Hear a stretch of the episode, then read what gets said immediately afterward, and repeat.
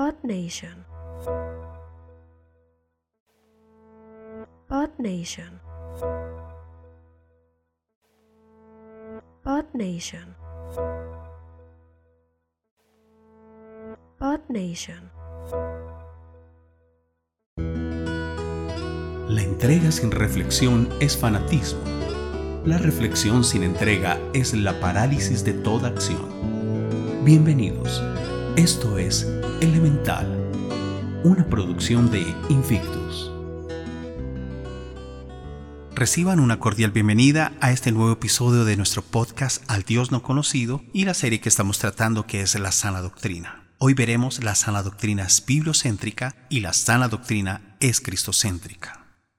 Primero, cuando hacemos referencia a la cualidad bibliocéntrica de la buena enseñanza, nos referimos básicamente a la supremacía y suficiencia de la palabra de Dios. Y en tal sentido, su protagonismo en el púlpito o cualquier otro escenario semejante debe ser exclusivo. No se admiten sustitutos ni complementos, impostores o bien intencionados usurpadores. Solamente la Biblia y nada más que la Biblia goza de este privilegio por autorización de la Suprema Autoridad Divina, quien la ha establecido como la única fuente de fe y conducta. Josué 1.8 nos dice, Nunca se apartará de tu boca este libro de la ley, sino que de día y de noche meditarás en él, para que guardes y hagas conforme a todo lo que en él está escrito porque entonces harás prosperar tu camino y todo te saldrá bien.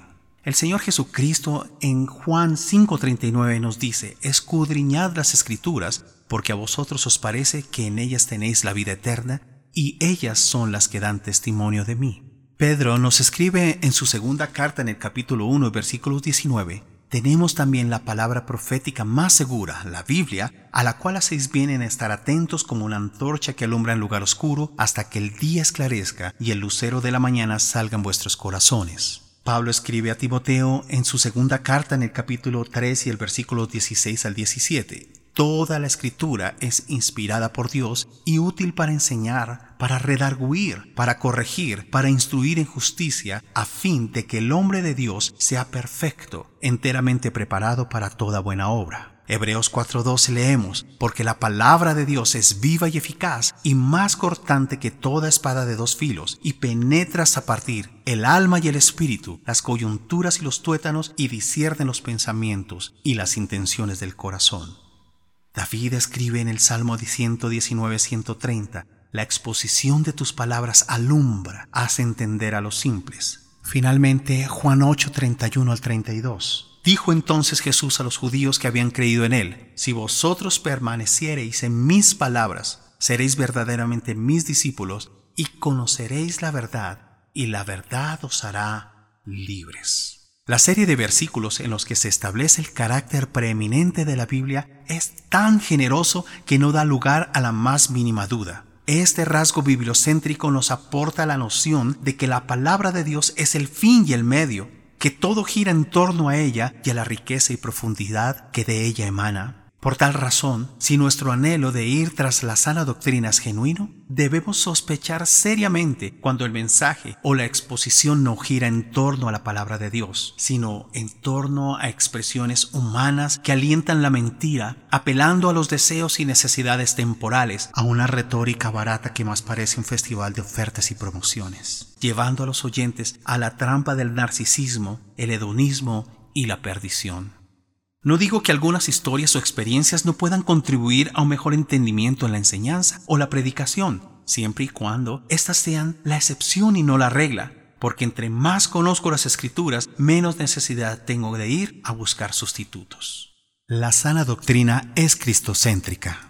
En toda la extensión de las sagradas escrituras, desde Génesis hasta Apocalipsis, el tema central es la revelación de Cristo y su plan de redención para la humanidad. Hebreos 12.2 dice, puestos los ojos en Jesús, el autor y consumador de la fe, quien por el gozo que tenía delante de él sufrió la cruz, menospreciando el oprobio y se ha sentado a la diestra del trono de Dios. La enseñanza bíblica debe girar en torno a Cristo. Él es el Evangelio, Él es las buenas nuevas, Él es la imagen visible del Dios invisible. Conocerle a Él es conocer al Padre. En Él, por Él y para Él fueron hechas todas las cosas. Él es el autor de la vida, Él es el camino y la verdad. Él es el Rey soberano, nuestro gran sumo sacerdote, nuestro Redentor y Salvador. Él es el principio y el fin, el juez justo. Él es nuestra paz, nuestra justicia. Nuestra vida está escondida en Él. Fue Él quien tomó nuestro lugar y pagó nuestras deudas, quien subió a la cruz, quien murió y para gloria de Dios Padre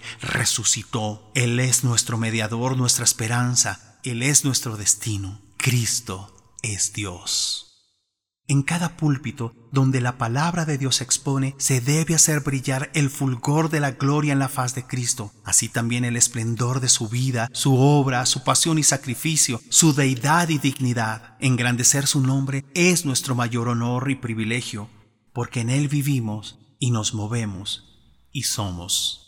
La sana doctrina nos anima a abrazar intensamente la palabra de Dios, a pensar de acuerdo con ella, a asegurarnos que lo que sale de nuestra boca se conforme a ella y por último, a actuar según ella nos lo indica.